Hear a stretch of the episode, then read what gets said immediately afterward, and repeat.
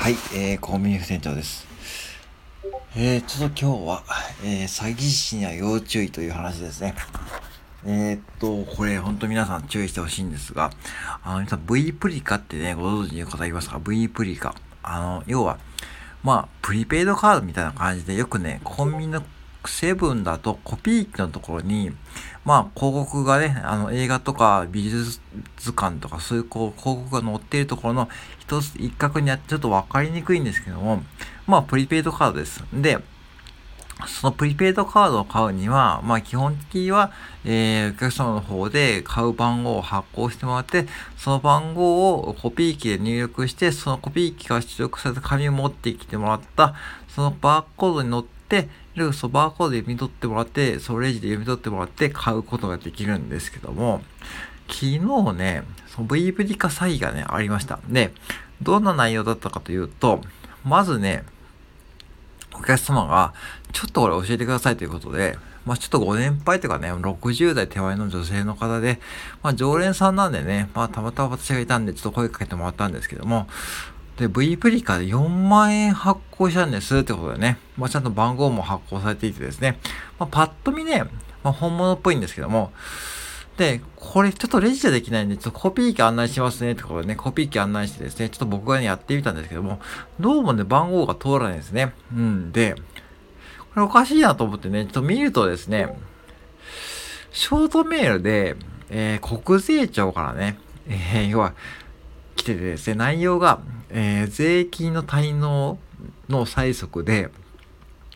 えー、4万円。うん。それを V プリカで発行して V プリカで払えと。うん。で、番号はここだからね、ちゃんとセブンにコンビニに行って、やってくださいというね、そういうふうに書いてありますね。期限が何日まで何日まで書いてあって、まあ、これ確実に詐欺ですよね。てか、詐欺です。うん。で、さっきも言ったように、基本的に、えー、番号を入力してもらうんで、その番号自体にですね、アルファベットが混じっていることはないんで、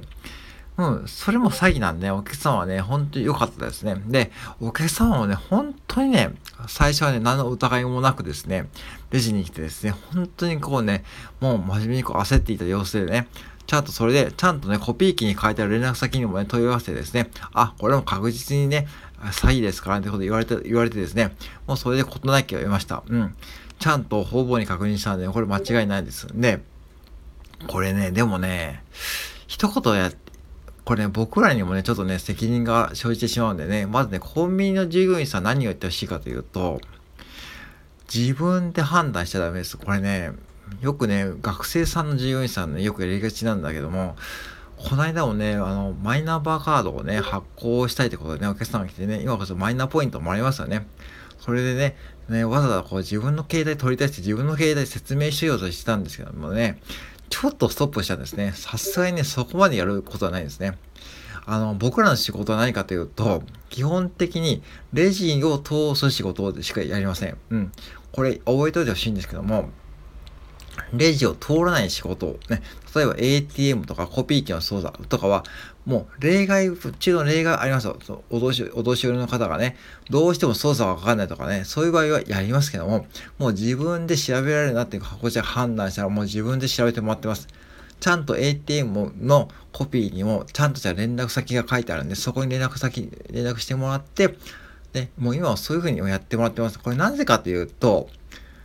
もう責任が取れないんですよね。特に ATM、下手にこうね、お金の操作やり取りしてしまったら、それこそね、事故につながっちゃうし、今回みたいなこう詐欺がね、横行してるんで、そんなことやってしまうとですね、もう事件に発展しちゃうんですね。もうそうしたらね、もうオーナー店長の騒ぎじゃなくてですね、もうセブンイレブン本部とかね、経由しないといけないんで、ほんと大ごとになります。で、ね、あとお客様に何やってほしいかというと、必ず自分で調べてください。あのね、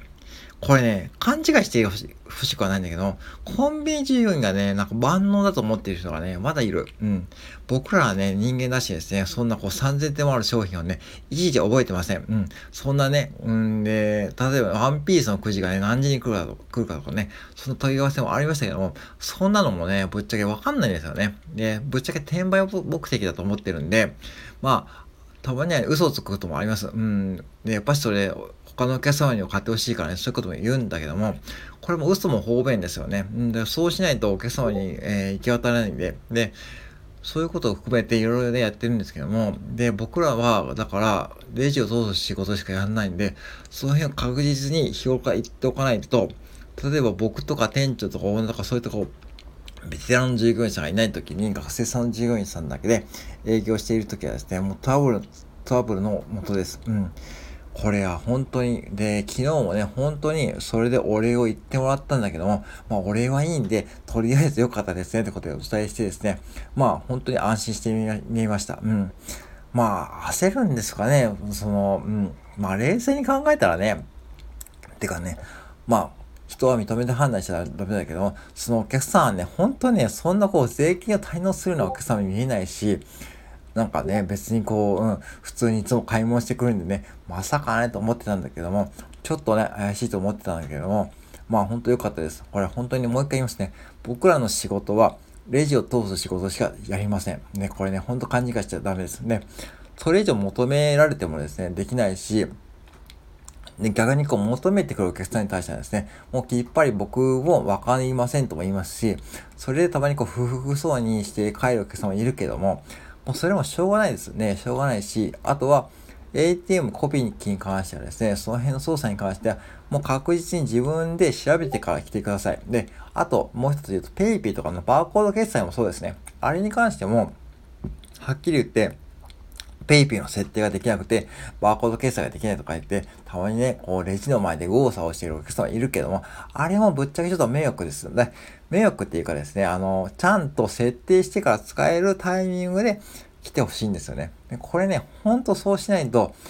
なんだろうな、結局ね、他のお客さんにもね、影響出ちゃうんですよね。だから、いろんなことひっくるめてですね、僕らの仕事っていうのは、まずはレジを通すことだけ。あとは、えー、それ以外の仕事は、全然、てか全く関与できないんで、ちゃんとした連絡先があるんで、必ずそこに電話してください。そして、コンビニ従業員さんは、そこの辺を必ず日頃から先輩従業員さん、オーナー店長、もしくはセブンの本部の社員さんに確実に、えー、しておく。逆に先輩の従業員さんは、そこら辺をちゃんと伝えておくことで、まあ、店がですね、何のトラブルもなく行くようにすると思うんで、ぜひね、うん、ちょっと覚えておいてください。はい、以上です。